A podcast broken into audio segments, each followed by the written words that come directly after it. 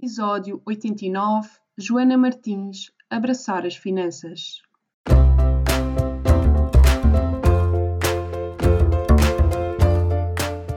Olá, eu sou a Neuza e este é o Saltei do Sofá. Por aqui quero desafiar-te a trocares a insatisfação profissional por uma vida mais viva. Eu acredito que podemos viver das nossas paixões e quero que tu te juntes a mim nesta jornada.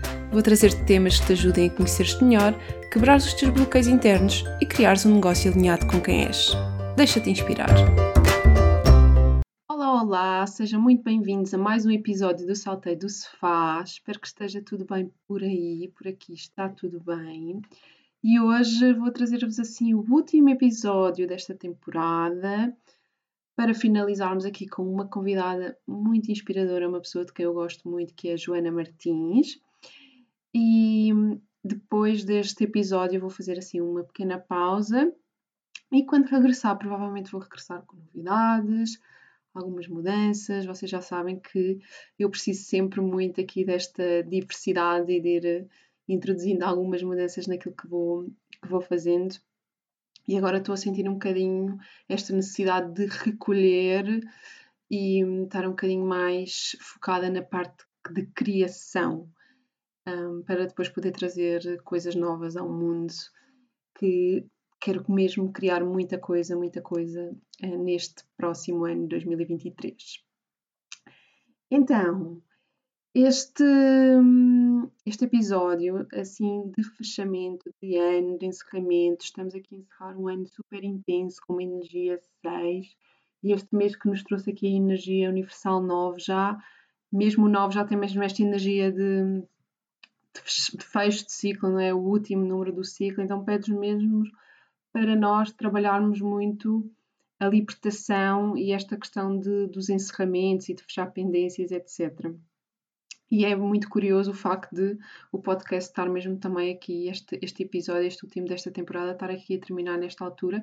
Não foi propriamente planeado, porque o meu objetivo até era ter terminado um pouco mais cedo e acabou por ser mesmo na última semana do ano. Queria deixar-vos também aqui um recadinho. Uh, nós estamos a entrar no, em 2023, traz a energia universal número 7, que eu acho que já falei um bocadinho que é uma energia que nos pede para olharmos muito para dentro, vai nos pedir assim mais para abrandar e para refletir. E eu neste momento tenho ainda abertas consultas para análise de ano pessoal, para o, o ano civil 2023. Quem tiver interesse pode falar comigo ou ir ao meu site para agendar a sua consulta. Estas consultas vão estar disponíveis só para marcações até dia 10 de janeiro. A partir do dia 10 já não vai ser possível marcar. Então, se tiveres interesse em saber o que é que te reserva a energia deste ano, um, vai até o meu site neusacavalinhos.pt e vais ter lá o link para aceder à marcação da consulta ou então envia-me e-mail. E agora, começando por fazer aqui a introdução da nossa convidada, a Joana Martins é contabilista e fundadora do projeto Finanças para Freelancers. É uma pessoa que eu gosto muito, talvez das pessoas mais profissionais que eu conheci neste mundo digital. E aí tem um projeto que eu adoro e que eu acho que é incrível e que faz mesmo muita falta neste mundo dos trabalhadores independentes, um, que de facto é muito difícil, às vezes, uh, para nós que queremos começar um negócio, um, lidarmos com estas questões mais financeiras, mais burocráticas, os impostos. É tudo coisas muito novas e complexas. Um, e a Joana é aqui, eu considero, tendo em conta aqui os números dela, uma cuidadora de negócios. Porque ela tem aqui um caminho de vida número 6 e o 6 é o número do cuidador. E de facto, a Joana, a energia dela é uma energia mesmo de cuidadora mas normalmente os cuidadores uh, têm uma certa tendência para seguir caminhos mais associados ao bem-estar, à saúde ou até caminhos mais artísticos. E a Joana está aqui neste mundo do, dos negócios, das finanças, dos números. Mas na verdade o que ela faz, ela é uma, é verdadeira cuidadora, porque uh, ela ajuda, uh, neste caso os freelancers e as empresas também, a cuidarem dos seus negócios, a garantir que os seus negócios estão de boa saúde. E isto é ser um cuidador. Um, e também não é por acaso, porque este 6 da Joana ela vem de um 42, então ela tem aqui a energia do 4, que é uma energia que fala de construção de estruturas, e, e é exatamente este, o trabalho que, que a Joana faz, não é? ajudando aqui com a parte financeira, ela está a ajudar aqui a construir estruturas sólidas, não é? Aqui as bases e as fundações de um negócio que são essenciais para que depois os negócios possam crescer de forma sustentável. E depois até aqui o 2, e o 2 fala muito do apoio ao outro, do, da cooperação, da colaboração, aqui ser um, o braço direito. E a Joana traz muito esta energia nas pessoas que ela apoia. Ela ela preocupa-se mesmo com, com os seus clientes e ela apoia mesmo e esse apoio sente-se. Então eu acho muito curioso e eu sinto que a Joana ela está a viver muito alinhada com aquilo que é a sua missão uh, e é extraordinário perceber como, como isto flui. Então temos aqui esta cuidadora de negócios e a Joana nasceu no dia 28 o 20, quem nasce aqui no 28 traz uma energia muito potente para, para negócios, por trás a energia do 1, o 2 mais o 8 dá 1, um, e o 1 é o líder, não é? O pioneiro, é o que vem à frente e traz muito esta energia da criatividade e da criação. E a, a Joana, apesar de estar nesta, nesta área de, dos números, é uma pessoa bastante criativa e vocês vão conseguir perceber isso ao longo de, da nossa conversa. Então, ela tem esta necessidade de também fazer as coisas de forma autoral, da sua forma, seguir as suas próprias regras, é, independente e confiante e segue o seu caminho como ela acha que faz sentido para si e sendo fiel aos seus valores. Isto é uma energia que vem aqui com esta força do um, não é que traz muito assim aqui a sua individualidade e as suas ideias e quer colocar no mundo as suas ideias à sua maneira. E a Joana realmente está a fazer aqui este trabalho. E depois tem a energia do 2 e do 8, não é? O 2 já falámos aqui um bocadinho que é esta energia de muito empática, muito sensível, de conseguir colocar-se no lugar do outro e conseguir ajudar o outro e apoiar o outro. Tem aqui uma capacidade muito forte de se conectar uh, de forma mais profunda com os outros, porque é uma conexão mais ao nível emocional e claramente a Joana consegue isso. E vocês ao ouvi-la falar vão logo perceber no tom de voz dela doce que hum, lá está, é um misto entre o ser doce e o ser assertiva que eu acho genial, que é uma combinação aqui perfeita no, no trabalho que ela faz e que, que nos acrescenta mesmo muito. E depois tem o 8, que nós já conhecemos aqui bem deste podcast, que é o número do empreendedorismo. E quem tem aqui o, o 8, um, quando, quem tem aqui a presença do 8 no, no dia de nascimento, que representa muito aquilo que são os nossos talentos, as ferramentas que nós trazemos para nos ajudar a concretizar a nossa missão. O 8 fala de gestão de recursos. Uh, são ótimos gestores de recursos quem tem os 8, são, uh, têm uma visão estratégica muito apurada, uma capacidade de planear exímia e são líderes confiantes que vão à luta com determinação para conquistar os seus negócios com força, com ambição e que querem crescer um, seja este o crescimento que for para si. E falamos desta questão do crescimento também durante o episódio. E são também uh, pessoas que têm uma tendência natural para gerar abundância e para atrair, atrair si prosperidade e dinheiro mesmo. Então, uh, além de ter também esta conexão logo muito direta também à questão dos números, um, e é sem dúvida aqui o número do empreendedorismo e dos negócios. São aqui ferramentas que a Joana traz que vão ajudá-la, sem dúvida, a empreender e a construir aqui o caminho profissional que ela tem vindo a construir. E um, queria partilhar aqui também uma coisa muito interessante, que é em termos dos Gen Keys, um, a Joana tem aqui no, na área do trabalho, o Gen Key que ela tem aqui é versatilidade. E vocês vão ver que nós falamos ao longo da entrevista o facto da Joana ser uma multipotencial e de ela querer mesmo conjugar várias coisas e fazer aqui uh, várias coisas diferentes no, no seu trabalho, na sua vida profissional e o quanto isso é importante para a sua realização.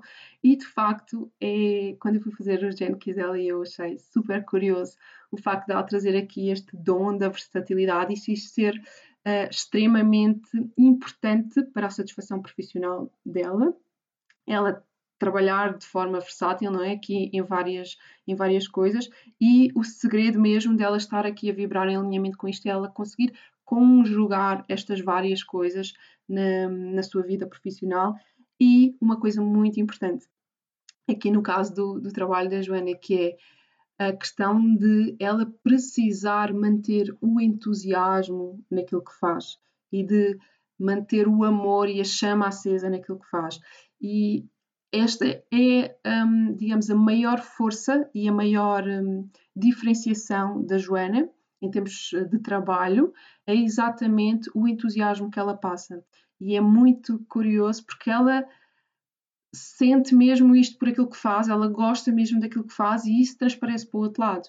Então acaba por trazer este entusiasmo e acho que é isso que acaba por facilitar muito este trabalho que é complexo para muitas pessoas, mas a forma como a Joana aborda as finanças, os números, com a forma apaixonada com que ela fala destes temas, acaba por descomplicá-los e fazer com que quem está a ouvi-la olhe para estas coisas com este ponto de vista também positivo e perceba, ah, afinal isto até é engraçado, isto até é giro, até quase que nos entusiasma a também termos interesse por, por estes temas e lá está, daqui, daí também o tema, o título deste episódio se chamar Abraçar as Finanças, porque é isso que ela nos convida, ela convida-nos a abraçarmos as finanças, por quase que o entusiasmo dela nos faz aprender a amar as finanças.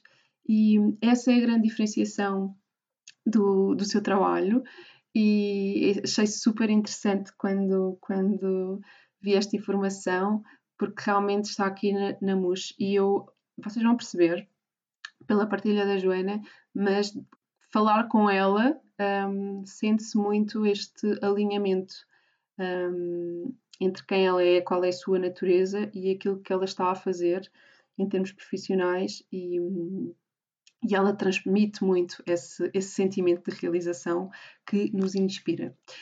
Então, sem mais demoras, vamos passar à entrevista com a Joana. Espero que vos inspire um, e que aproveitem. Aqui muita partilha e muitas dicas úteis para quem quer empreender e para quem já empreende. Fiquem por aqui e deixem-se inspirar.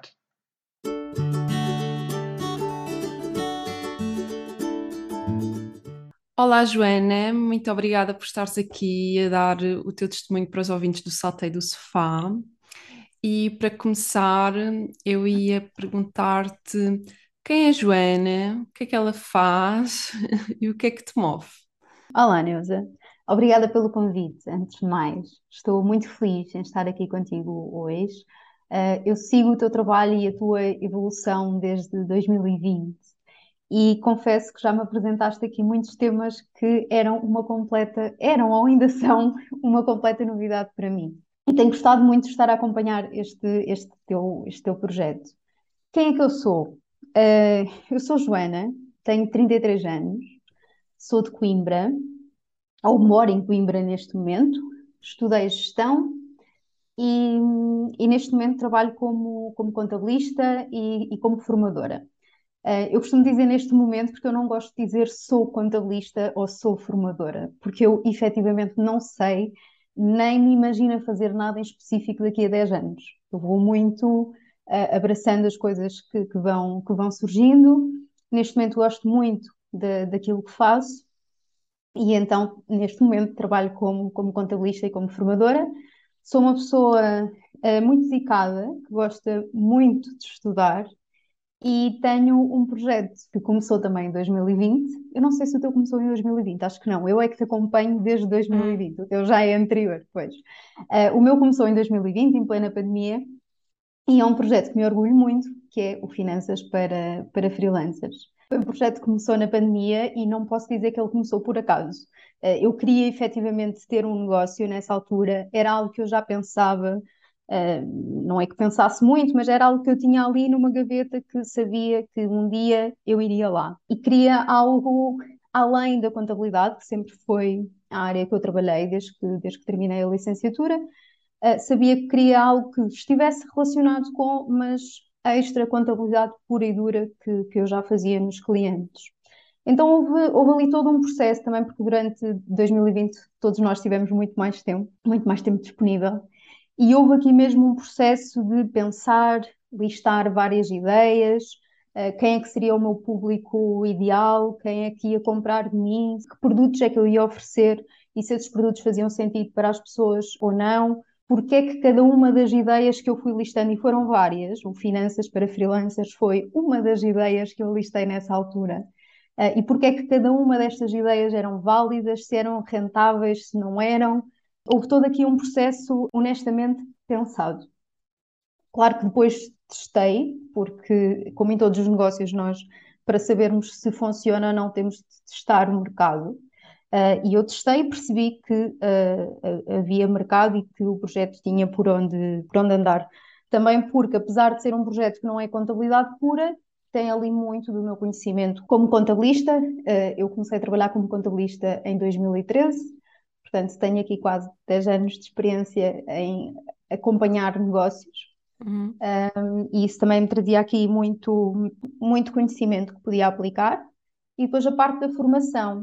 Uh, eu também comecei a dar formação em 2014. Sempre tive a sorte de passar por, por empresas que me permitiam dar formação aos meus colegas de trabalho, às pessoas que entravam novas na empresa, dar algumas formações a clientes. Uh, e isso dava-me aqui bagagem, ferramentas e conhecimento que eu podia aplicar no, na ideia que eu tinha para, para o Finanças. E é isso. Perguntaste-me o que é que me move. O que é que me move? Eu acho que eu tenho 33 anos, então já trabalho há algum tempo. E eu acho que quando comecei a trabalhar, o que me movia era muito a minha realização profissional, eu ser feliz naquilo que. ser feliz e ser validada. Eu lembro-me que no início do meu percurso profissional eu queria muito ser validada profissionalmente sentir que estava a fazer o processo uh, e o caminho que, correto, uhum. seja lá isso o que, o que, queira, o que queira isso dizer. Um, hoje em dia, honestamente, e o Finanças trouxe-me também muito isso. O Finanças e também a formação que eu já dava com, com colegas de trabalho, eu acho muito o que me move hoje em dia é mesmo ver a mudança que entrego às pessoas que, que confiam no meu trabalho. Porque é, é, é, incrível ver a, a, evolução, ver a confiança em relação a estes temas que eu trato, que eu genuinamente não tinha noção que havia tantos medos e tantas inseguranças em relação a este tema das finanças e dos impostos. E dá-me dá um gozo muito grande ver, uh, ver a evolução das pessoas, ver as pessoas a ganharem mais confiança e a terem aqui as finanças como uma parte fundamental do seu negócio, como uma, uma parte uh, que tem mesmo de ser analisada e que tem mesmo de ser tratada, e não como algo que, ah, eu não quero saber, ou só quero fazer uh, a minha arte, só quero fazer aquilo em que sou especialista. Não, um negócio para funcionar tem de funcionar como um todo e as finanças têm aqui que ser mesmo consideradas. E dá-me muito gozo sentir que consigo contribuir para isto. Uhum, sim e acho que o fazes muito bem, sinceramente. E, e, por acaso é muito giro, porque eu já nem sei muito bem como é que encontrei o teu projeto, foi assim muito por acaso, mas foi imediato, chamou-me muito a atenção, porque eu pensei, uau, finalmente uma pessoa que agarrou este posicionamento que é tão importante e tão necessário, esta questão de, lá está, finanças para freelancers. E, e acho que foi genial, não sei se tu pensaste sobre isso ou não, a forma de tu teres dado este nome tão direto ao teu projeto. Porque, porque é mesmo isto, ou seja, as pessoas chegam a ti e não têm dúvidas que precisam daquilo, porque de facto os freelancers, e lá está, a pandemia trouxe este boom, não é?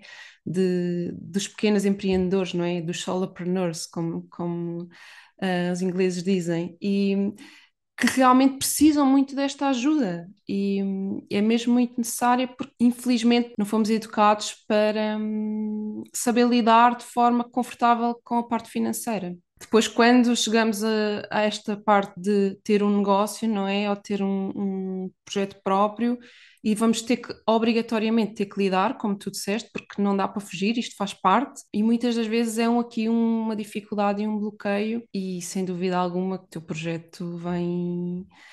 Para mim foi assim, uau! Eu fiquei tipo, uau, espetacular, isto fazia mesmo, mesmo falta. E eu não sei se reparaste, mas eu, como já sigo muitas pessoas que vão criando projetos, e porque eu, eu adoro, sou apaixonada por isso, mas tu tiveste um crescimento, pelo menos na, dentro do, do Instagram, que é onde eu te acompanho, tu tiveste um crescimento muito grande, muito grande eh, rapidamente, ou seja, comparando com aquilo que é o normal dos outros projetos. E isso também é aqui uma prova de, obviamente, o, o excelente trabalho que tu fazes, mas também da necessidade que o teu projeto o teu projeto faz, não é? Que as pessoas têm dele. Um... Eu também acho que é, é, é é um tema necessário. Uh, pegaste aí no, no início se o nome tinha sido pensado ou não. Uh, e foi. foi uh, eu, eu, antes de criar a página, efetivamente, houve aqui alguma, alguma estrutura, houve aqui um mini plano de negócios uhum. feito e que eu recomendo também a quem quer começar um negócio começar por aqui. Claro que depois pode ser ajustado, posso ter um plano inicial e eu própria já ajustei algumas vezes, mas ajustei detalhes.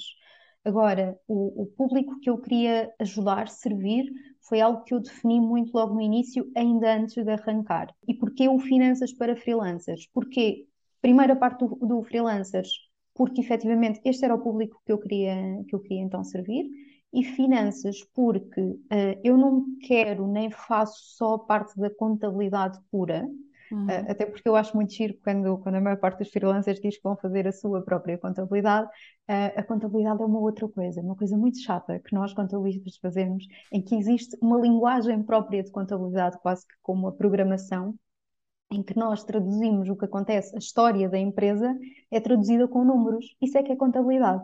Eu consigo uh, ler num balancete a história da empresa porque todos os contabilistas seguem as mesmas regras para escrever aquela história com números. Isso é a contabilidade pura, que eu gosto muito, efetivamente, mas que não tem nada a ver com aquilo que eu faço no Finanças.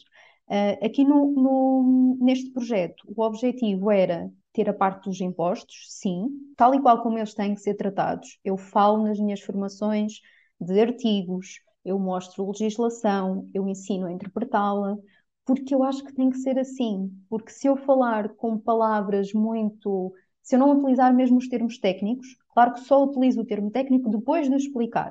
Uhum. Mas eu preciso, eu sinto que preciso utilizar os termos técnicos para quando as pessoas estão a fazer uma pesquisa no Google, já ouviram aquela palavra, não, não, é, completamente, não é completamente desconhecido.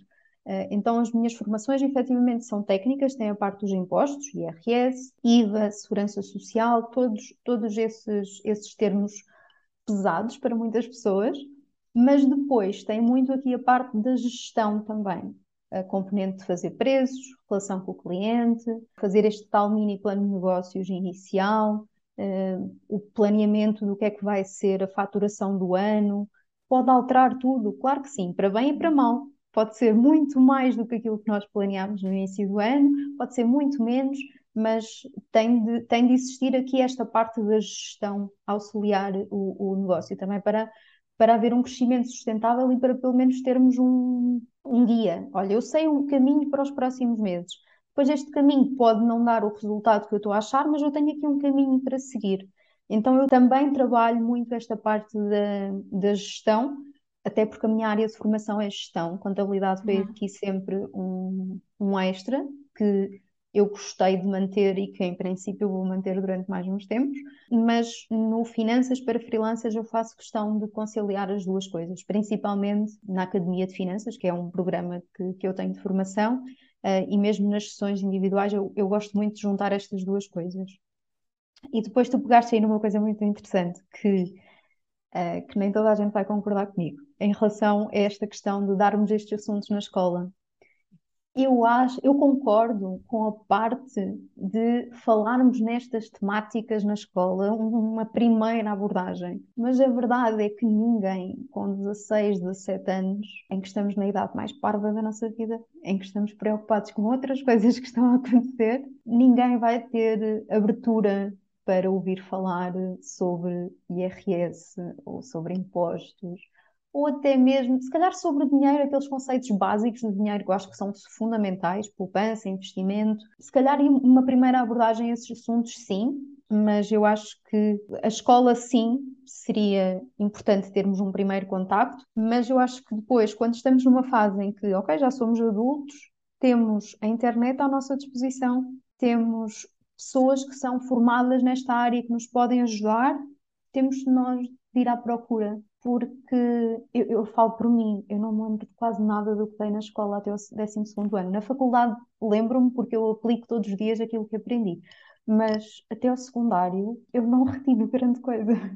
Portanto, acho que os primeiros passos e os primeiros conceitos de gestão de dinheiro seria importante, e acho que até já está a começar a ser feito na, na, nas escolas, mas depois estes temas mais densos que temos de lidar com eles, principalmente quem tem um negócio ou quem quer ter um negócio, tem de lidar com estes temas. E se tenta fugir, vai correr mal. Portanto, para quem tem um negócio ou para quem não tem, mas pronto, é adulto, recebe um salário, tem que depois querer saber aqui um bocadinho sobre impostos. Não precisa ter um, uma formação completa, é? mas, mas ter aqui os, os, os conceitos mais, mais básicos, sim. Boa, obrigada por essa, por essa partilha. Olha, eu queria só voltar aqui um bocadinho atrás, ou não sei se é bem atrás, Uhum, mas aqui só para perceber melhor aqui o teu contexto profissional. Tu, uhum. neste momento, o Finanças para Freelancers é o teu projeto a full-time, o teu trabalho a full-time, ou concilias com o trabalho de contabilidade? Explica como Eh, é que funciona aí a tua eu dinâmica. mantenho, eu mantenho as, as- eu mantenho várias coisas. Eh, tu, o, o ano passado, se não estou em erro, fizeste uma masterclass sobre um conceito que, desculpa a minha ignorância, eu nunca tinha ouvido, que é o conceito de multipotencialidade. É isto, Uhum, Neuza? sim. Pronto. E eu assisti à tua masterclass porque, como te disse, tu trouxeste aqui um- uma série de temas novos para, para mim e, e que se calhar porque tu tens uma forma muito acessível de, de me transmitir estas, estas coisas, eu contigo até tenho curiosidade sobre estes temas, porque regra geral não são temas que eu, numa outra situação, passasse por eles e me despertasse curiosidade. Mas se calhar, porque tu já tratavas alguns assuntos quando eu te comecei a seguir, eh, já tratavas assuntos relacionados com marketing e com negócio, Uhum. e eu comecei a identificar-me muito contigo, e tu depois começaste a falar deste tema da multipotencialidade. E fiquei, o que é isto? Eh, e participei nessa tua, nessa tua masterclass e, e achei muito interessante. E, e eu acho que me identifico mesmo como pessoa que tem e gosta de ter vários trabalhos e várias áreas. Sendo que para quem está de fora, tudo o que eu faço é a mesma coisa. Se calhar para a minha mãe, o que eu faço é tudo a mesma coisa, mas para mim são, são coisas bastante diferentes. Então, eu tenho o, o Finanças, onde dou formação e onde faço consultas individuais. Uhum. Depois tenho a parte de contabilidade, onde faço, onde tenho eh, clientes com avanças mensais, em que eu tenho um, um acompanhamento do cliente e onde cumpro todas as obrigações inerentes à parte da contabilidade. Eh, e depois tenho a parte da formação, que tanto por vezes faço formação para empresas, já comecei a ter alguns convites que quero muito em 2023 começar a abraçar, relacionado com escolas, um, e é isto aqui um bocadinho: é a contabilidade pura na parte das empresas, o finanças na parte dos freelancers, tanto com consultas como com formação. Boa. E é um sistema que, por aquilo que tu disseste, tu sentes que é o que se ajusta melhor a ti, ou seja, esta complementaridade, não é? Sim, sim. Eu não, neste, neste momento resulta muito bem para mim, Uhum. não, não me imagino largar nenhuma destas áreas, porque eu não queria ter eh, exclusivamente o finanças e fazer só consultas, até porque eh, quando eu faço sessões individuais é muito intenso. Eu, eu não faço sessões individuais de uma hora. Isso foi algo que eu comecei a fazer em 2020 e que depois eh, afastei logo. Foi só mesmo ali os primeiros meses. Por acaso acho que ainda fizeste uma sessão comigo. Foi, foi, Foi, sim. não foi? Sim. Ahm, e outra coisa curiosa, eu vou-te dizer já, que eu fui ver, tu foste a primeira pessoa que se inscreveu num workshop meu. Sim, sim, eu lembro. Foste a primeira inscrita no workshop que eu fiz sobre IRS, tu foste a primeira inscrição. E eu fui eh, resgatar isso e eh, queria agora partilhar contigo porque achei o máximo.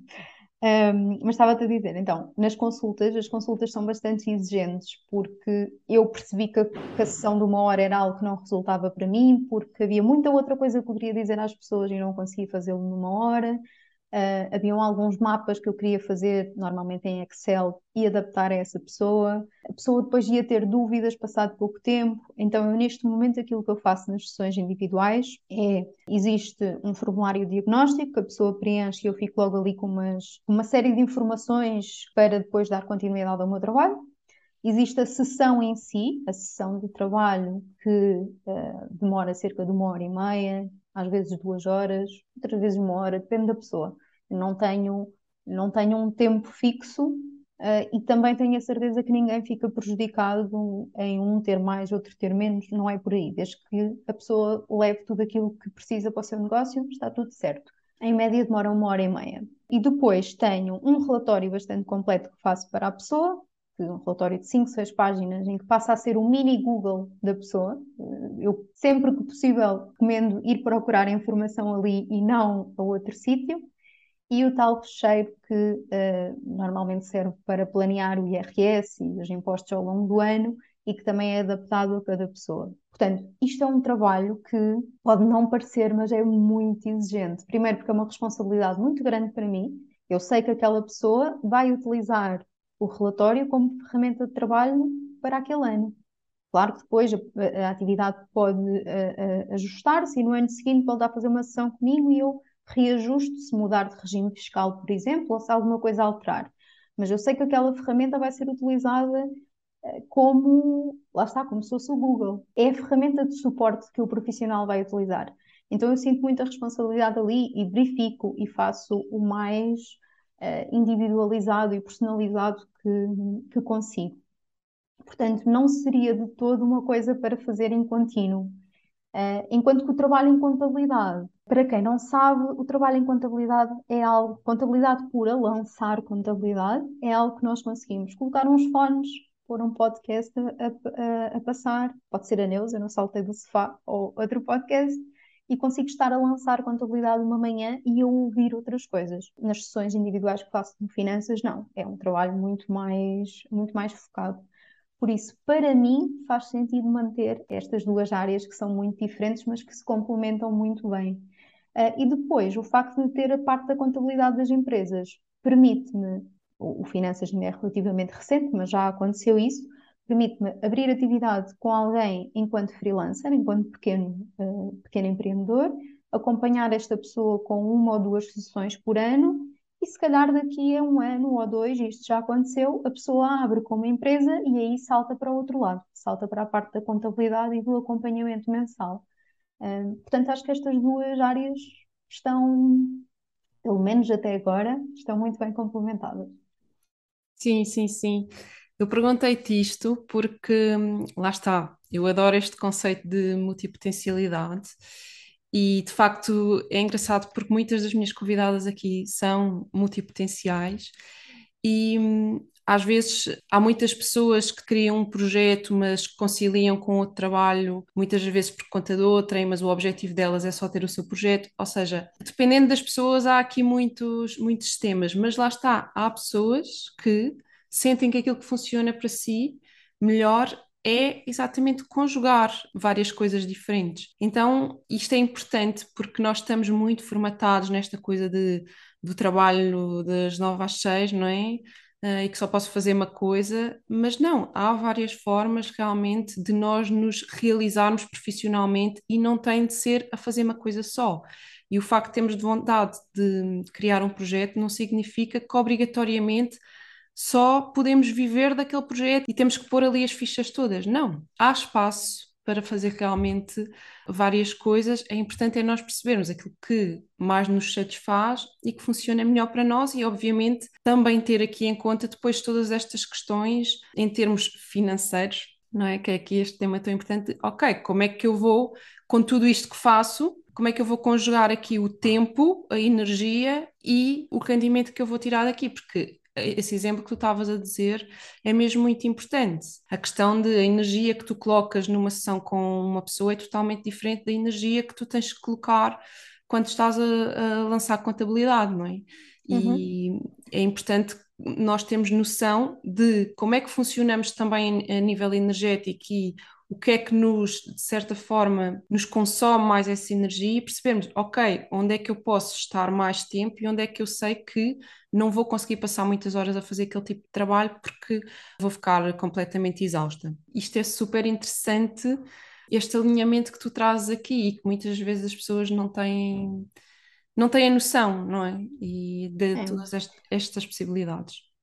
deixa-me fazer aqui um, um, um alerta, Hum. uh, só para também não parecer tudo perfeito. É, Claro. um, quando nós queremos manter as duas coisas, nós temos que ir tomando decisões ao longo do, do processo. Eu, ao longo do último ano, abandonei algum trabalho que tinha e tenciono continuar a fazê-lo aqui em 2023.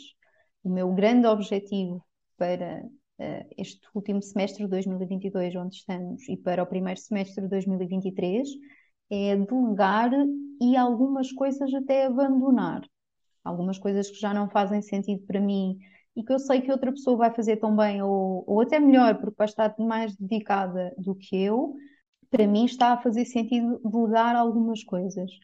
Porquê? Porque nós não conseguimos, nós podemos querer abraçar muita coisa, sim, ótimo, eu Uhum. adoro abraçar muita coisa, mas não conseguimos abraçar muita coisa na quantidade que, que queremos também, não é? Temos que aqui colocar algum, algum equilíbrio. Eu, para ter mais tempo para o finanças, fui abandonando algumas coisas que já não, que já não estavam a fazer sentido para mim, para receber algumas empresas que quero muito trabalhar. E este fim de semana estive reunida com uma pessoa que queria muito que ela aceitasse trabalhar comigo, porque é uma área de negócio que eu nunca trabalhei e estou mesmo muito entusiasmada. Uh, mas para eu conseguir fazer isto, para eu conseguir ir captando novas, novos, novos negócios, tenho que passar outros, não é abandonar, é passar algumas tarefas, se calhar, deixar só aquelas em que eu, eu faço questão que seja eu a fazer, quero mesmo muito continuar eu a fazer, ou o cliente também quer, e outras tarefas, se calhar, podem ser delegadas para outra pessoa, uh, para outras equipas de trabalho onde me vou inserindo. Porque essa também é uma, uma grande vantagem de nós, de nós termos vários projetos, uh, e que era um dos meus uh, receios no momento em que eu ponderei, ok, vou ter só o finanças e só um negócio próprio. Sim, mas a mim faz-me falta o, o, ter outras pessoas de outras empresas em que eu esteja envolvida também e onde consiga aqui tirar, retirar outras coisas que não têm nada a ver com aquilo que eu faço sozinha. Uhum.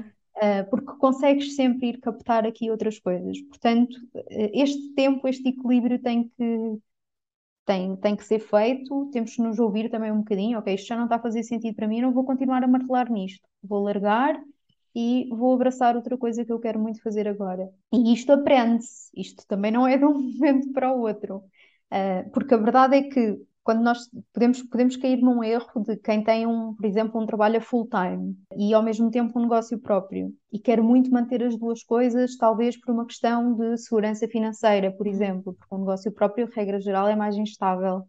Uh, e quer muito manter as duas coisas, pode consegui-lo, mas pode consegui-lo ou reduz algum trabalho aqui, algum tempo de trabalho no, no, no contrato ou pode correr o risco, claro que isto não é para todos os projetos, mas pode correr o risco de ver o seu negócio ficar para trás uh, e de acabar por ter que abandonar algumas coisas que se calhar eram as coisas que alimentavam a pessoa. Portanto, aqui sempre uh, gerir o, o, tempo com, com algum cuidado também para, para nos protegermos. E depois, tu falaste aí numa coisa muito interessante, que é nem todos têm que ter um trabalho das 9 às 5, podemos podemos aqui ter várias, várias coisas e se calhar até ter só um part-time num, num, contrato de trabalho e ter alguns grupos de, de, de, empresas ou algum negócio, um só meu, outro partilhado. Podemos ter vários, vários, vários cenários, é verdade, mas eu também acho que nem todos precisam ter um negócio. Uhum. Não é, nem todos agora temos de empreender e temos de trabalhar por conta própria, porque é muito possível hoje em dia e, e eu já tive contacto com essa realidade, é muito possível nós estarmos numa empresa com um contrato de trabalho e termos um horário livre que nos permita encaixar outros projetos pessoais.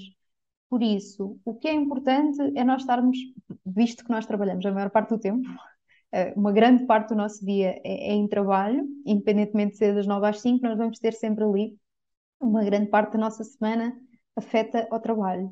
Portanto, já que temos de trabalhar tanto tempo, que estejamos felizes, seja num contrato de trabalho, seja num negócio próprio. Uh, e se queremos ter um negócio próprio, eu sei que esta parte não, não era da tua pergunta, mas se queremos ter um negócio próprio, planear, ter aqui este suporte para também não, não, não saltar no, no, no vazio. Sim, faz muito sentido isso que tu dizes, eu também concordo muito contigo, nem todos temos de ter um negócio próprio. E eu acho que hoje em dia, lá está, há muitas pessoas que estão realmente a seguir esse caminho, eu acho que muitas motivadas por esta questão de ter mais liberdade, mais flexibilidade de horários, porque acho que estamos todos muito exaustos, lá está, do sistema, do estar das nove às seis fechada no escritório, que é completamente contra a natura para o ser humano, na minha opinião. Um, mas há outras formas de conseguir um sistema mais flexível. Lá está, não, não tem necessariamente ser eh, o um negócio próprio. E eu aqui acho que o que é sempre muito importante é nós termos noção de realmente do que é que nós mais precisamos. E eu costumo fazer um exercício que é a mandala das prioridades. Aliás, até acho que para aí o segundo episódio do podcast é sobre esse exercício, o segundo ou terceiro, foi logo assim no início, que é exatamente um exercício que nos dá a noção de quais são as bases, ou seja, as coisas mais importantes que nós temos que ter no nosso trabalho. E, e, isso basicamente é como se fosse a nossa linha orientadora, a nossa linha guia, que nos vai dizer: ok, se a coisa mais importante para mim é ter flexibilidade de horários, então eu sei que um trabalho, seja ele qual for, por conta de outra, em negócio próprio, o que é que seja, eu tenho que ter flexibilidade de horários. Então, qual é o tipo de trabalho que me vai dar isso? E depois, além da flexibilidade de horários, haverá, por exemplo, preciso trabalhar com pessoas, por exemplo. É importante para mim trabalhar com pessoas ou ter equipa. E hum, esta mandala das prioridades, normalmente, ela tem as cinco coisas mais importantes, sendo que uh, dessas cinco, o objetivo é definir as três, o top três. E que serve mesmo, ajuda muito aqui nesta questão de identificando exatamente quais são as três coisas mais importantes para nós nos sentirmos satisfeitas e realizadas no nosso trabalho. Ok, então agora qual é o tipo de trabalho que eu vou encaixar ali? Eu lembro-me quando eu fiz este exercício para mim, eh, uma das coisas que eu tinha mais importantes era a polivalência. E lá está, na altura eu nem conhecia o contexto de multipotencial, mas eu já tinha noção que para mim era fundamental, profissionalmente na minha vida, eu ter a opção de fazer várias coisas diferentes, ter esta diversidade de poder fazer várias coisas. E tendo em conta também tudo o resto que eu queria, realmente criar uma coisa minha encaixava perfeitamente e dava muito essa liberdade. Uh, mas lá está, uma das formas de trabalharmos a nossa multipotencialidade, e que eu falei disso na, naquela masterclass que dei o ano passado, é exatamente ter vários, vários projetos distintos, que podem ser por conta própria ou por conta de outra. A pessoa pode ter vários part-times, por exemplo. Isto é possível. Uhum. Então, há várias formas de chegar lá e às vezes nós só temos um bocadinho de. A base para mim é sempre nos conhecermos e percebermos o que é que o que é que nos satisfaz, o que é que funciona para nós, e depois abrirmos um bocadinho as perspectivas e pensarmos um bocadinho fora da caixa, um bocadinho de se calhar há mais soluções do que aquelas que eu acho que existem. E, e pronto, e depois ir escolhendo e ajustando, sabendo que nenhuma decisão é para a vida, não é? Como tu começaste logo a dizer, não é? Tu fazes isto Isso. agora, mas Exatamente. Uh, o futuro nunca se sabe, é aquilo que fizer sentido, porque nós podemos ir sempre mudando e que é o natural, não é? Chama-se evolução. Uh, e é isso, portanto, olha, muito obrigada por trazeres aqui esta, esta tua experiência que eu acho que abre muito este, este leque, não é? E é muito engraçado porque tu sendo uma, uma pessoa que vem dos números, digamos assim, que, que normalmente são pessoas mais um, tendencialmente, não é? Estou claramente a colocar as pessoas na caixa, mas normalmente as pessoas que vêm destas áreas mais exatas, digamos assim, têm tendência a, a ser mais certinhas ou mais uh, não é? Gostar mais de, oh não, é este o caminho e vou por aqui. Então é muito interessante, este, lá está, esta tua multipotencialidade e realmente teres aqui um perfil tão dinâmico, não é?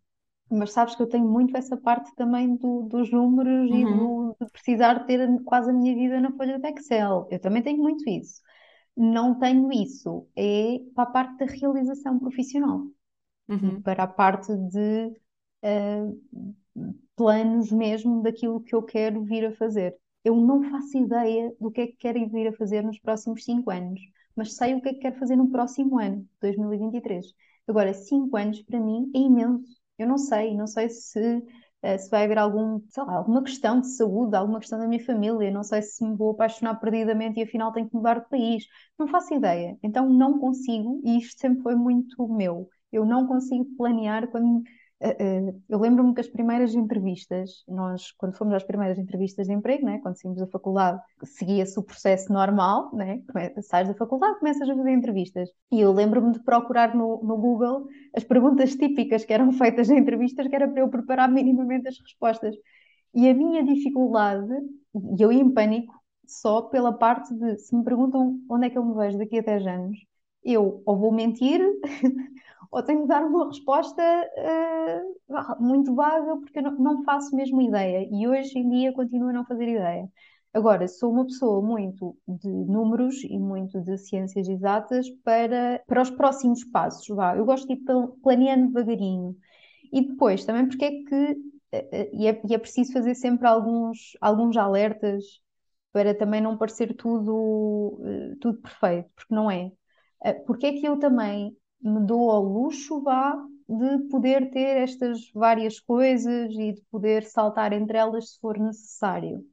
Uh, eu comecei a trabalhar muito cedo também e desde cedo que também tive a preocupação de uh, fazer as minhas poupanças, comecei também a, a, a interessar-me por estes assuntos, talvez por ter ido estudar gestão, uh, talvez por ter começado a trabalhar muito cedo, eu saí de casa dos meus pais muito cedo também, e e comecei a ser uh, responsável financeiramente muito cedo e a ter as minhas poupanças e a ter valor separado e a ter noção de, de, da importância deste, deste, deste, ter aqui uma reserva financeira. Uh, e isto também me permitiu, ao longo da minha vida, desde que comecei a trabalhar, houve duas vezes que eu me despedi completamente sem plano nenhum, em que eu tinha exclusivamente um contrato de trabalho e despedi-me e o que é que vais fazer agora, Joana? Os meus pais em pânico, como é óbvio, por muito que eu tenho sempre o cuidado de, e tive muito o cuidado quando me despedi uh, de lhe dizer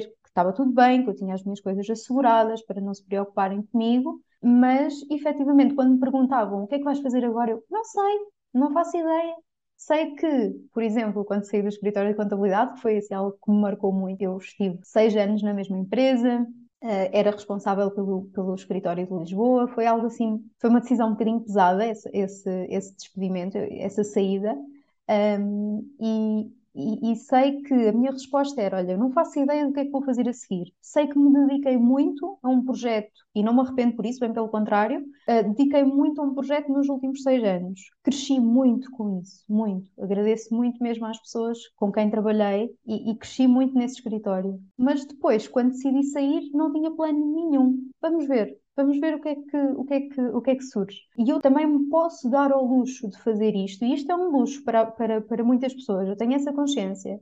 Lá está, por este caminho e por esta reserva que sempre fui, sempre fui fazendo e porque efetivamente sempre fui muito organizada financeiramente. Uh, e isso também faz com que, hoje em dia, por exemplo, aqui nas redes sociais, eu, eu sou muito. Eu não aceito parcerias e coisas do género com muita facilidade. Uh, apesar de ser muito comum na área financeira, parcerias com uh, a parte dos créditos, a parte dos seguros, para mim isso é um bocadinho complicado porque tinha que conhecer bem o trabalho da pessoa e tinha que trabalhar efetivamente com a pessoa primeiramente. E eu também, lá está, me posso dar ao luxo, não sou mais do que ninguém, não é isso, mas tenho um, um, um caminho que fiz que me permitiu preparar depois este tipo de decisões que para mim são importantes. Se calhar se isto não fosse algo importante para mim, estava tudo bem e eu nem pensava nisto, mas este, eh, esta estabilidade para mim é mesmo muito importante e permite-me depois dizer que não ou permite-me despedir. Não é que tenha sido a decisão de um dia para o outro, não foi. Foi muito, demorei muito a decidir. Mas quando decidi, fui e fui para o vazio, mas porque tinha também aqui uma, uma estabilidade financeira que me permitia fazer isto. Essa estabilidade permite depois arriscar, não é? Exatamente. Isto foi só também para não não parecer agora de repente, ah, eu também posso, vou, vou me despedir amanhã e vou começar um negócio próprio. Eu tenho muito receio dessa conversa que por vezes vejo nas redes sociais, uhum. até porque já me chegaram a mim pessoas que correu muito mal, tá bem? Portanto, é importante nós fazermos aqui toda uma preparação e quando ouvimos os discursos de outras pessoas, nós nunca conhecemos a realidade completa, não é? Portanto, existem aqui sempre coisas, por exemplo, no meu caso, eu fiz este tipo de coisas porque uh, valorizo muito a parte do planeamento e de ter aqui alguma, alguma estrutura que, que fui criando ao longo do tempo. Uhum. Sim, é engraçado. Por acaso eu lembro, eu acho que tu falaste naquele workshop, nesse no primeiro, do IRS, que tu falaste depois, acho que no fim havia um bocadinho uma parte de investimentos, do, por causa do PPR, ou o que é que era. Uhum. E eu lembro-te de falares uma questão que acho que era o perfil, o perfil de investidor. Ou seja, uhum. imagina, há pessoas que têm um perfil mais conservador e que têm mais, têm, pronto, precisam de mais segurança, têm algum medo de arriscar, e há outras pessoas que têm mais tolerância ao risco. E isso, obviamente, quando se está a investir, é importante perceber que há diferentes tipos de investimentos e que há uns que são mais arriscados do que outros, não é? e que a, base começa sempre por nós sabemos qual é o nosso perfil, não é? Ou seja, como é, o, que é que, que é que me vai garantir que eu todos os dias vou deitar-me e vou estar tranquilo e vou conseguir dormir e não vou ficar a pensar em, naquilo, nas ações que fiz e, e a preocupada. E eu acho que aqui, não é, em tudo tudo que é profissionalmente, não é, está sempre conectado com esta, com a, sendo a nossa fonte de rendimento, não é, se, se aquilo que nós fazemos enquanto profissão está conectado com a nossa principal fonte de rendimento, é muito importante nós começarmos sempre por aqui, não é, nos conhecermos o nosso perfil e sabermos identificar, ok, o meu perfil e a minha situação funciona este passo que eu quero dar ou não, ou posso estar aqui, aqui em risco, não é? Porque hum, concordo plenamente nisso. Claramente, há pessoas, por exemplo, eu sou esse tipo de pessoa que dá grandes saltos de fé e toma decisões totalmente insanas uh, na sua vida, mas lá está, eu conheço-me e o meu perfil é esse perfil e eu sei que eu vou fazer isso, posso estar na situação mais instável, mas para mim viver na instabilidade é a minha zona de conforto. Ou seja, eu estou muito tranquila com isso. Para mim, neste momento, eu estou no polo oposto, que é eu quero ir para a estabilidade, mas a estabilidade para mim é completamente fora da minha zona de conforto. Eu não sei o que é que é essa coisa de estar a viver na estabilidade. Então, mas para a maior parte das pessoas, uh, não. Então é importante nós percebermos que, hum, mesmo quando ouvimos as histórias, e eu por acaso é uma coisa que tento ter cuidado nisso, porque obviamente, sendo este o meu perfil, eu quando conto a minha história, às vezes pode ser muito inspiradora, mas lá está, aquilo que eu faço, eu sei que não funciona para todas as pessoas e que a maior parte das pessoas, sim, não, não é uma decisão sensata não ter bases nenhumas, não ter reserva financeira nenhuma e despedir-se à louca sem saber o que é que vai fazer a seguir. É isso. Uh, isto não funciona para todas as pessoas, não é? Não é, claramente não é questão mais sensata. Então, caso a caso, é importante as pessoas olharem muito bem para si, para a forma como funcionam e aquilo que precisam e para a situação em questão e, e avaliarem as suas decisões consoante isso, não é? E se sentirem necessidade, obviamente, pedirem ajuda uh, nesse processo. Um, portanto, obrigada aqui também por partilhares. Gostei dessa comparação e, e com, com a formação há dois anos uhum. atrás em que eu falei nessa, nessa parte do perfil do investidor. Uh, e sim, é muito parecido. Da mesma, aliás, tudo que está relacionado com, com dinheiro e, e aqui comportamento à volta do dinheiro um, a, a, regra, a regra é essa, é só, da mesma forma que só investimos naquilo que nos sentimos confortáveis, um, eu não vou copiar um plano de investimentos de outra pessoa que sigo nas redes sociais de forma nenhuma, porque eu também não tenho a vida dessa pessoa, eu não tenho os rendimentos dessa pessoa, não tenho a estrutura de gastos dessa pessoa, não tenho se calhar uh, uh, o apoio familiar se acontecer alguma coisa mal, como essa pessoa eventualmente pode uhum. ter, não sabemos. Portanto, não vamos copiar decisões de investimentos, da mesma forma aqui que na, na carreira vai, e na, aqui na parte do, do negócio também, também temos que dar passos ponderados. Não é porque toda a gente está a ter um negócio que eu também tenho que ter, não é porque toda a gente se está a despedir, porque 2022 está, está, está a ser incrível a nível de despedimentos à nossa volta, mas também não é por, por isso que eu me vou despedir. Posso efetivamente fazê-lo, mas ser aqui algo ponderado e não tanto Maria vai com as outras, porque depois quem tem que suportar as nossas despesas e, tem, e quem tem que lidar até com a nossa instabilidade, não é? Porque depois uhum. tudo isso não é só a parte financeira, que aqui eu falo muito na parte financeira porque, pronto, é a minha área de trabalho e porque tem efetivamente um peso muito importante. Mas não é só essa parte, depois mesmo tudo aquilo, toda a carga emocional que também traz este tipo de decisões, tanto para os investimentos como negócios, como carreira profissional, é fundamental as nossas decisões nos permitirem dormir descansadas ao final do dia. Isso é fundamental. E então temos nós que estar alinhadas com, com elas. Portanto, achei bastante interessante essa comparação com o perfil do investidor. Muito bem. Olha, e agora queria que partilhasse aqui um bocadinho quais é que sentes que têm sido os teus principais desafios desde que entraste nesta jornada. Então, uh, os meus principais desafios, olha, uh, a nível de gestão de tempo, eu tenho, eu quero muito fazer sempre muitas coisas, tenho alguma dificuldade, isso é algo que eu tenho trabalhado, em dizer que não, em afastar-me de algumas coisas, porque não, não tenho como abraçar, como abraçar todas, e, e isso é algo que tenho efetivamente trabalhado, e, e ficar mais tranquila e não tanto a pensar que, bolas, tu sabes que conseguias ajudar aquela pessoa. Pois mas não consigo, não, não tenho como ajudar todas porque senão estou a prejudicar-me depois a mim também, e à uhum. minha saúde e à minha evolução, tanto como profissional como como pessoa. Então aí tenho algumas dificuldades que já foi bem pior, sinto que tenho, que tenho melhorado. E depois, o maior desafio, que é, que é aquilo que eu me quero concentrar agora em 2023, é largar algumas coisas, delegar algumas coisas, porque eu quero muito ter capacidade para aceitar outras que podem não ser tão benéficas para mim a nível financeiro, mas que me vão dar muita realização profissional. Eh, eu tive alguns convites nos últimos dois anos que eu não consegui aceitar, com muita pena minha. Não fico não fico triste quando vejo que eu não aceitei e outras pessoas aceitaram, porque eh, eh, aqui a desvantagem do, do, online é que tu depois consegues, enquanto que nos negócios offline tu não sabes o que é que se passa na casa do vizinho, uhum. no online também não sabes a 100%, porque nunca sabemos a 100%, mas levas com algumas, com, com, com, com mais informações do que aquelas que aconteceriam no, no offline. Uh, mas eu não fico triste por isso, por não aceitar as coisas e depois outra pessoa ir aceitar, está tudo bem em relação a isso. Fico é uh, triste com, ok, eu também gostava de aceitar isto. Uma das coisas que já comecei a aceitar e que em 2023 vou ter é então as escolas.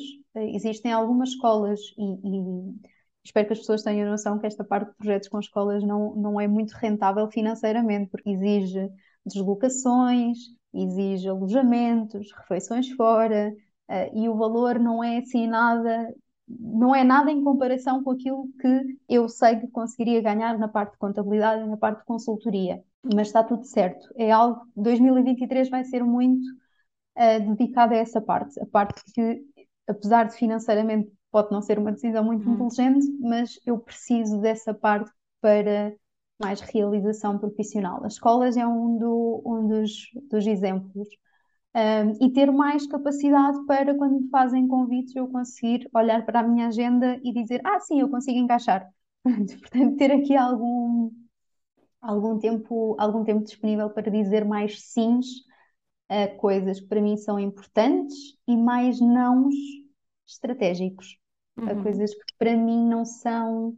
Não é que não sejam importantes, é que eu não posso ter esse, essas coisas a que, a que vou dizer não, é que eu não posso ter isso em quantidade. Senão vou-me esgotar e não vou fazer aquilo que me realiza. Uhum. Fez sentido? Fez. E isso fez-me surgir aqui uma pergunta. Tu tens como objetivo, se é que na tua visão de objetivos a curto prazo, crescer o Finanças para Freelancer no sentido de teres uma equipa contigo ou vês-te a ser sempre tu? Eu não digo que não, é essa parte.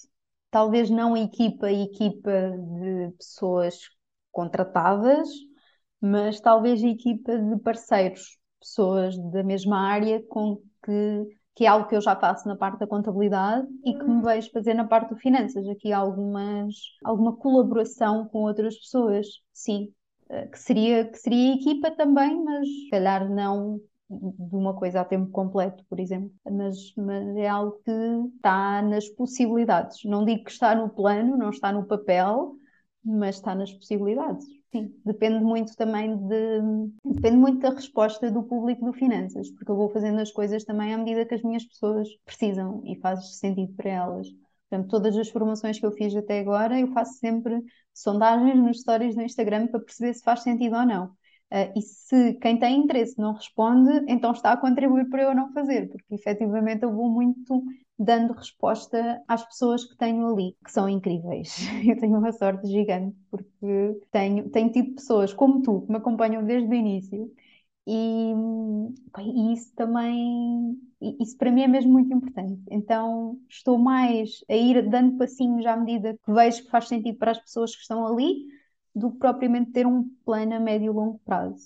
Mas pode fazer sentido ter, ter parcerias, principalmente, ter aqui colaboração com outros profissionais da área. Ok, então assim, quais é que são os principais objetivos e próximos passos para finanças para freelancers?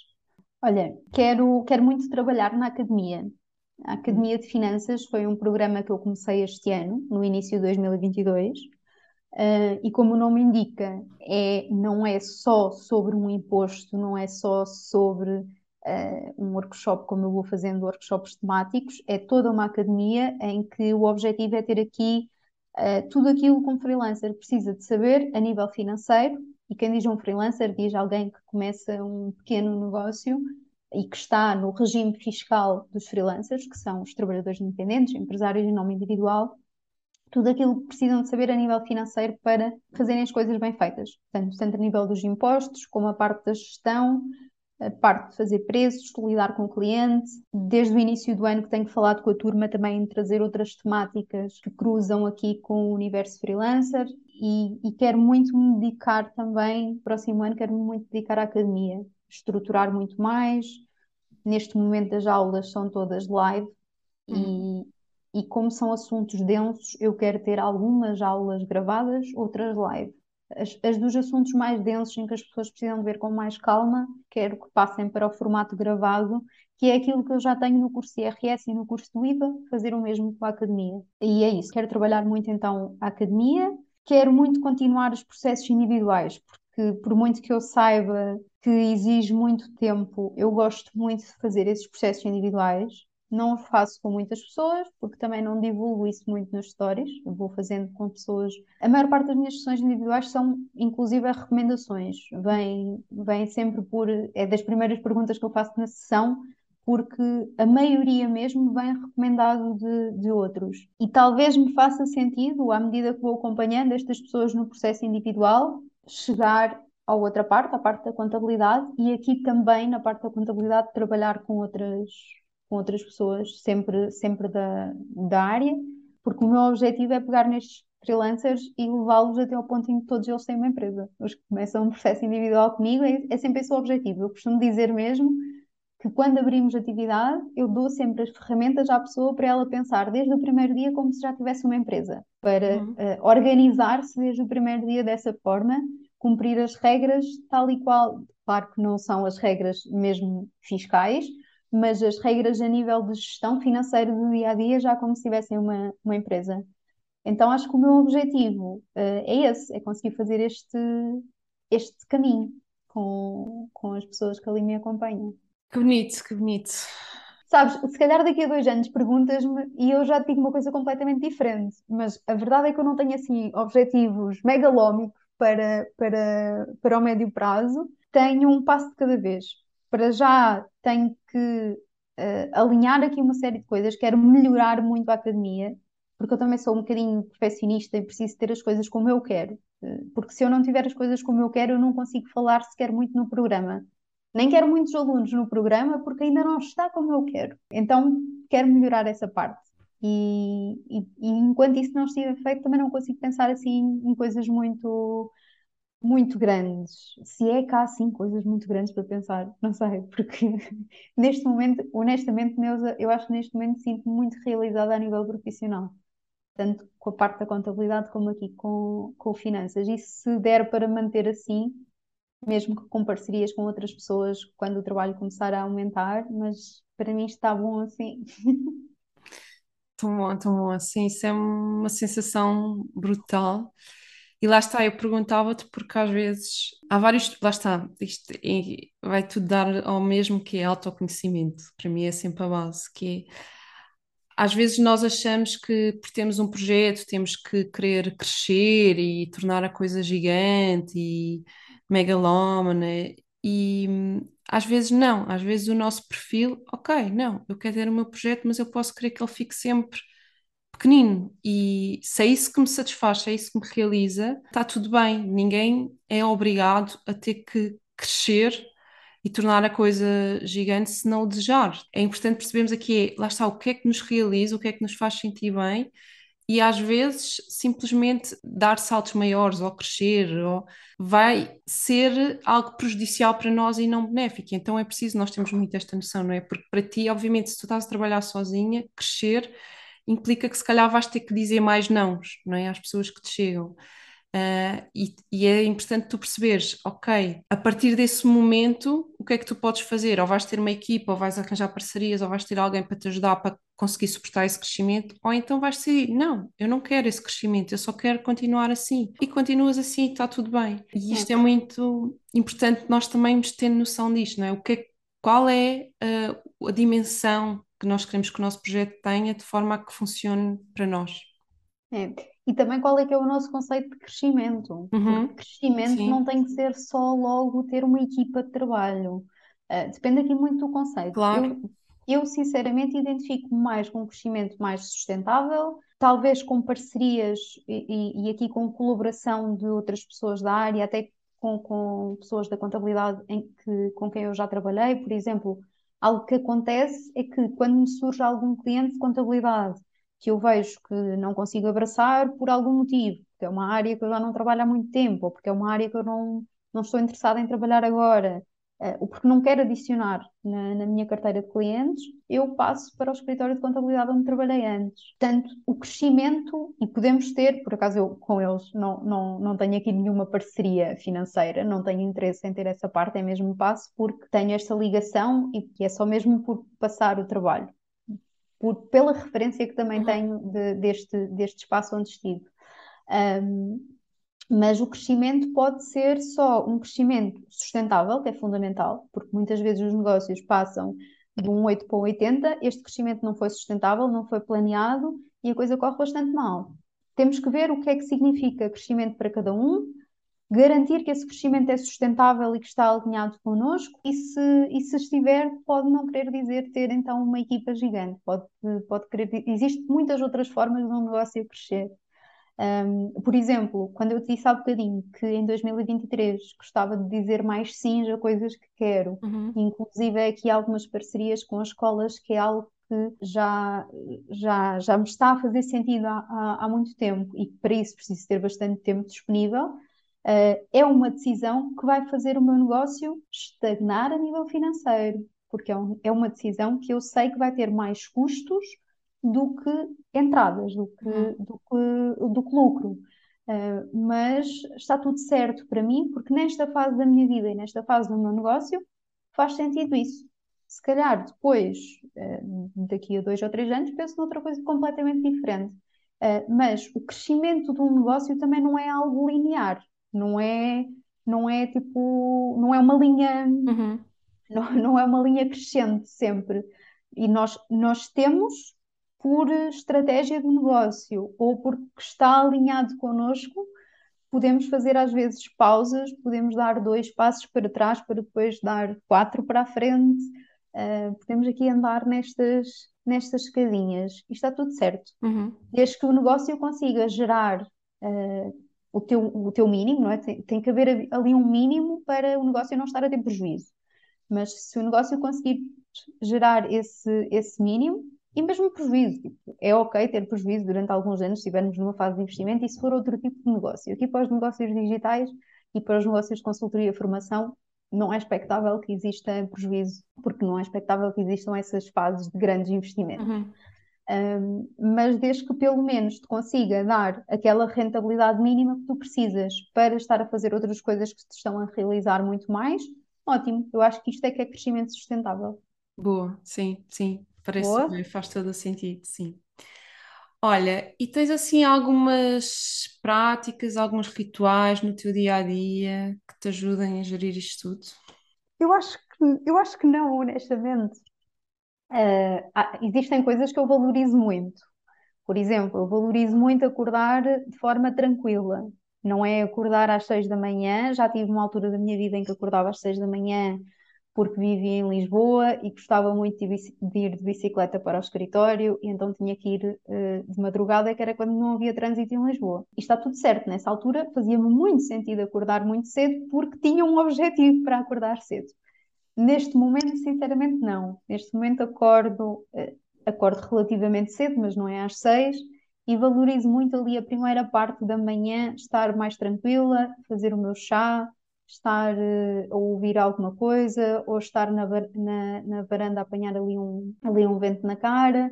Uh, valorizo muito essa primeira parte do dia, uhum. mas não é, bem, se calhar é um ritual, não é? É algo que se eu não tiver, fico um bocadinho triste. Se eu tiver uhum. que acordar de manhã e, e, ir a correr para alguma coisa, fico, parece que ali desalinhou qualquer coisa.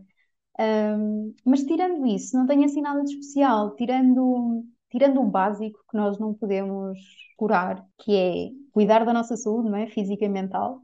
Portanto, tirando essa parte, todos devemos, devemos tentar manter. Claro que há alturas da nossa vida em que descamba um bocadinho, mas depois vamos lá outra vez e, e retomamos uma alimentação cuidada, algum exercício, saúde mental em ordem. Portanto, tirando isso, que às vezes, que tal como os negócios não, é, não são uma, uma linha crescente, esse, esse processo de, de autocuidado também não. Mas tentarmos só que quando estamos a descer um bocadinho, não, não, não, não descermos mais do que, do que o último degrau que subimos, vá, tanto nos negócios como, como aqui na, na, na nossa vida. E acho que é isso, é, é os básicos e, um, e a minha calma da manhã, é muito importante para, para eu estar bem, sim. Olha, queria agora pedir-te para partilhar duas coisas. Uhum. Uma, qual a pessoa ou quais as pessoas que mais te inspiram neste momento? E a outra, um conselho para quem quer criar o seu próprio negócio e ainda não teve coragem para dar o salto. Ok. Então, as pessoas que mais me inspiram, eu vou dizer pessoas do meu dia a dia, ou pessoas uhum. da minha vida, não, não pessoas de. Quer dizer, posso fazer as duas coisas.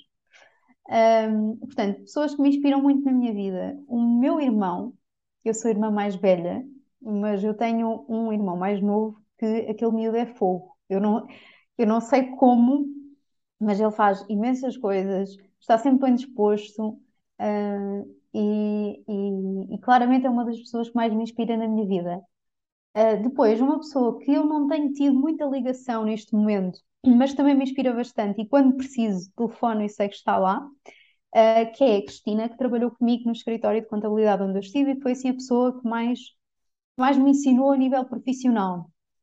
Não, não tanto a nível profissional técnico, que essa parte nós, se quisermos, aprendemos sozinhas com formação, com formação técnica, uhum mas mais a nível profissional de, não sei como é que vou dizer isto, mas de, de capacidade, de relação com o cliente, de saber estar, uhum. de, de, saber calar também. Ela ensinou muito um momento, a nível profissional, um momento em que uh, não digas nada, porque neste momento não, não é para dizer nada. Foi uma pessoa que me ensinou muito nesta parte.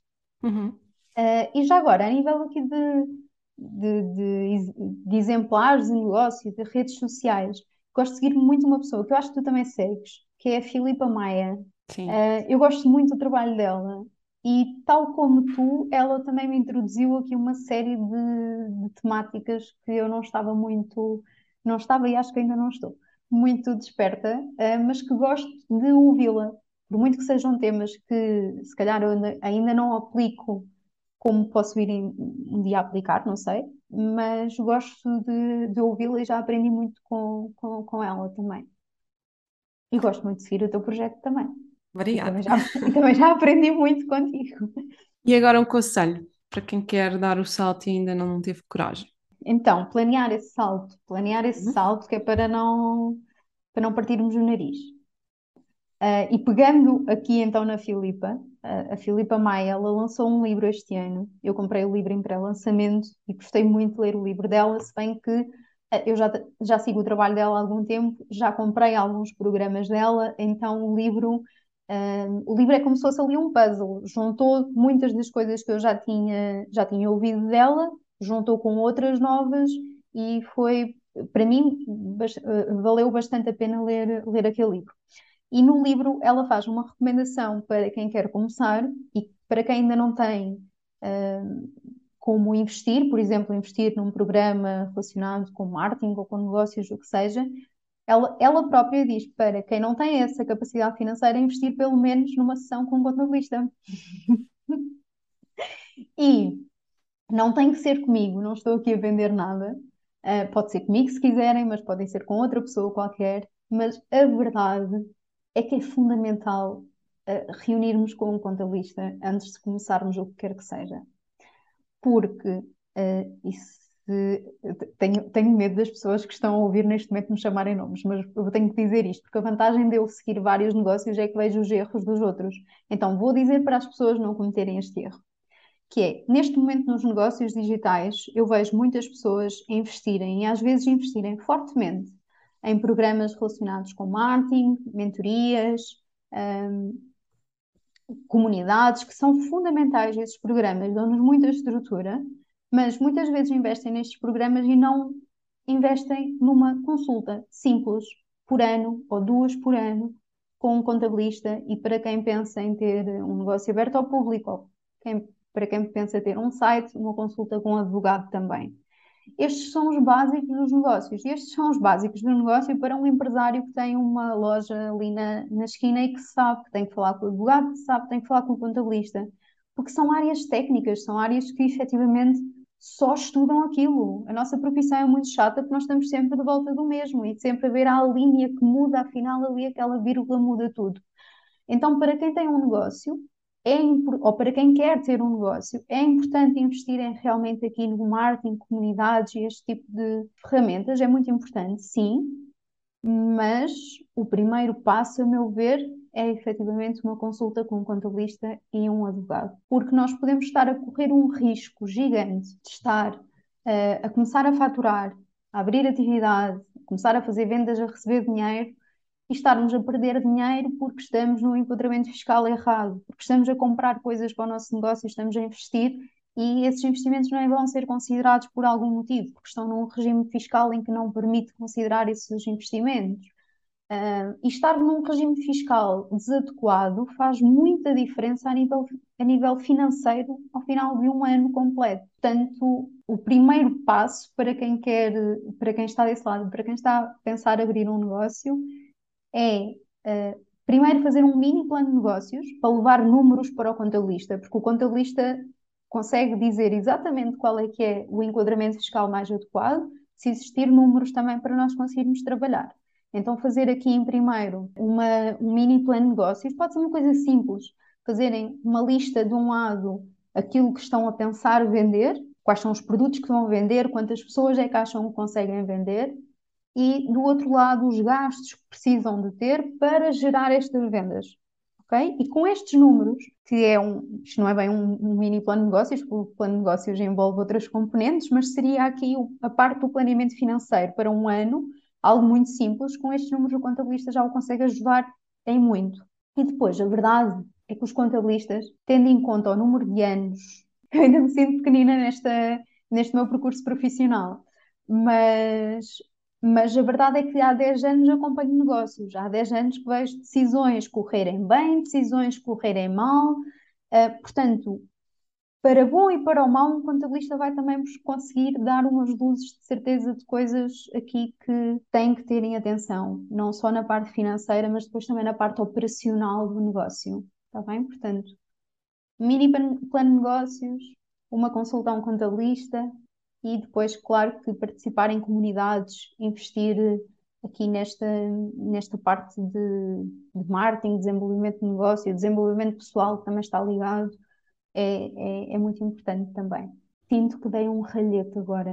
Olha, acho muito importante uh, essa mensagem, porque na verdade é muito isso, e uma consulta com um contabilista no início sai muito mais barato do que grande parte dos cursos de marketing e etc., uhum. que, que muitas vezes as pessoas estão mais disponíveis para, para investir. E eu vou dar aqui o meu testemunho. Um, porque a minha experiência foi exatamente essa pessoa que achava que tinha que fazer tudo sozinha e que conseguia fazer tudo sozinha. E a primeira vez, quando em 2019 eu abri, fui abrir atividade em finanças, simplesmente coloquei um pisco, só um pisco, no sítio errado e que me tramou a vida. Pronto, esse pisco tramou uma vida durante cinco anos.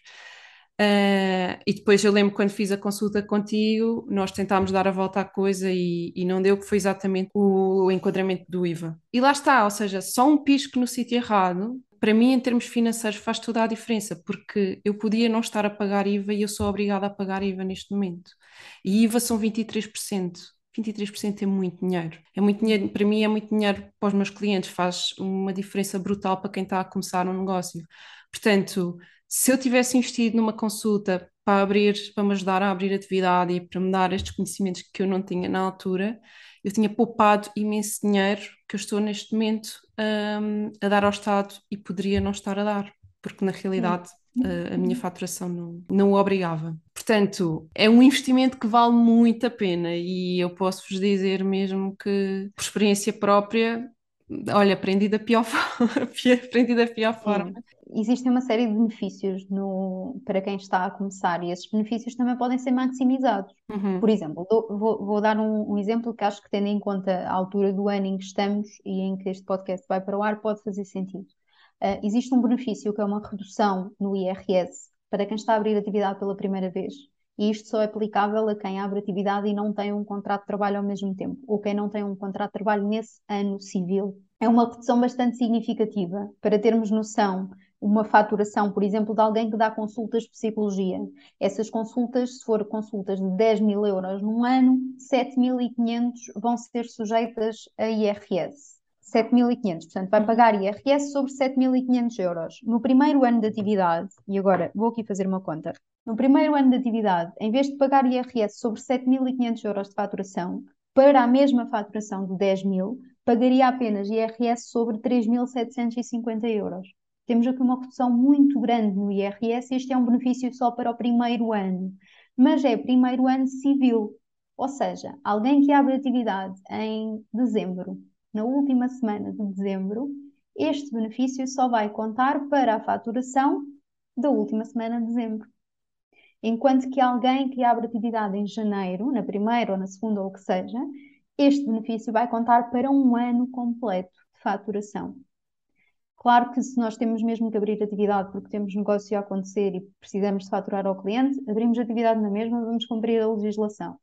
Mas para quem está só a abrir atividade porque quer começar um negócio e ainda não tem clientes efetivamente, abrir atividade na última semana de dezembro ou na primeira de janeiro faz muita diferença nesta parte. E tendo isto, diz uma série de outras coisas, por exemplo, o exemplo do, do, do IVA que tu falaste aí, uh, existe aqui muitas coisas que podem uh, podem ser perdidas se nós abrirmos atividade e não, e não, não tivermos aqui nenhum aconselhamento. Eh, e depois a, própria, o próprio planeamento de pagar impostos, porque quando nós abrimos atividade temos então estes benefícios todos e existe um erro muito comum que é contar que o IRS do ano anterior vai ser igual ao IRS do ano seguinte. E não, porque no primeiro ano nós temos determinados benefícios, no segundo ano ainda temos outros benefícios e a partir do terceiro ano já não há benefícios nenhums. Quem diz a nível de IRS diz Segurança Social, que também tem outros benefícios.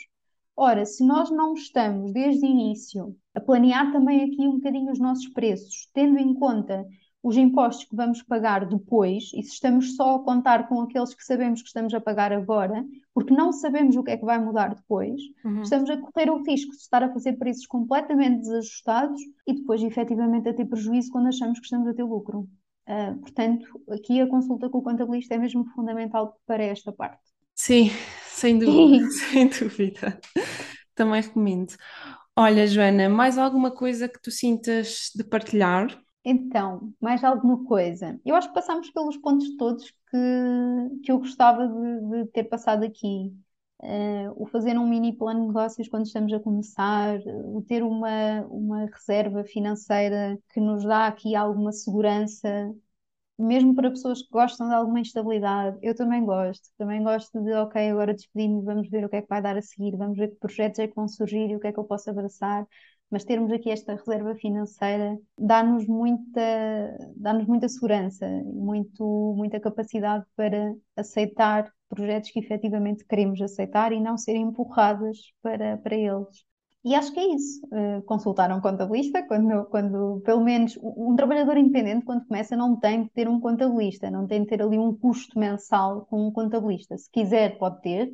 Existem muitos empresários que, mesmo começando como trabalhadores independentes ou empresários de nome individual, têm a avença do contabilista, mas não é obrigatório. Eu diria que uma consulta por ano é suficiente. Se o negócio estiver a alterar muito, se o negócio estiver em crescimento, faz sentido depois também irmos ajustando, não é? Se eu sei que comecei a trabalhar com um mercado diferente, uh, se eu sei que aumentei aqui a minha faturação uh, significativamente ou os meus gastos significativamente, eu vou fazer uma consulta novamente, porque posso até já estar numa fase em que compensa eu passar para a contabilidade organizada ou passar para uma empresa. Portanto, também irmos tendo aqui e depois a vantagem de ter alguma de ter algum acompanhamento nesta área é que nós também ganhamos esta sensibilidade de quando é que eu preciso de voltar a reunir com, com o hum. contabilista. Uh, e depois, para quem está mesmo a começar, eu acho que é sempre útil fazermos alguma formação nesta parte financeira também, não só na parte do marketing, que é importante, concordo, Uh, mas termos alguma formação, porque já que, não é, já que não temos um contabilista mensalmente para enviar as declarações, para, para fazer o cálculo dos impostos quando estamos a fazer, por exemplo, os nossos preços, então pelo menos fazer alguma formação nessa área.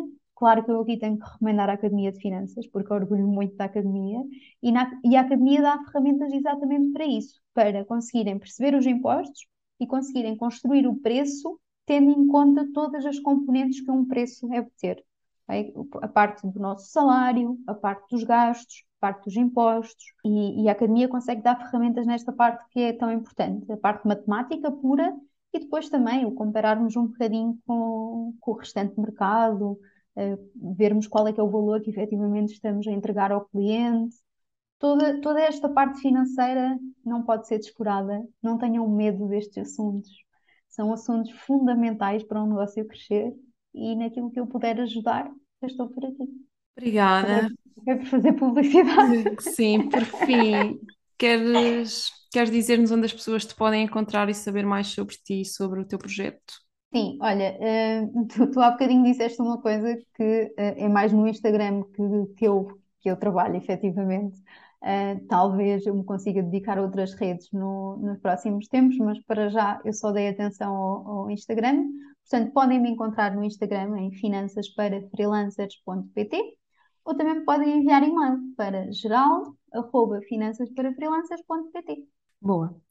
Boa. Joana, muito obrigada. Adorei esta conversa obrigada, e acho que vai ser assim super, super útil para quem nos está a ouvir, tenho a certeza. E eu adoro acompanhar o teu projeto e fico mesmo feliz de sentir e estou-te a ver e isso transmites perfeitamente essa, essa realização e o quanto tu gostas daquilo que fazes, e acho que só isso faz toda a diferença, porque também se reflete no trabalho que tu entregas e que é espetacular. E mesmo muito obrigada, adorei, adorei ter-te aqui, obrigada.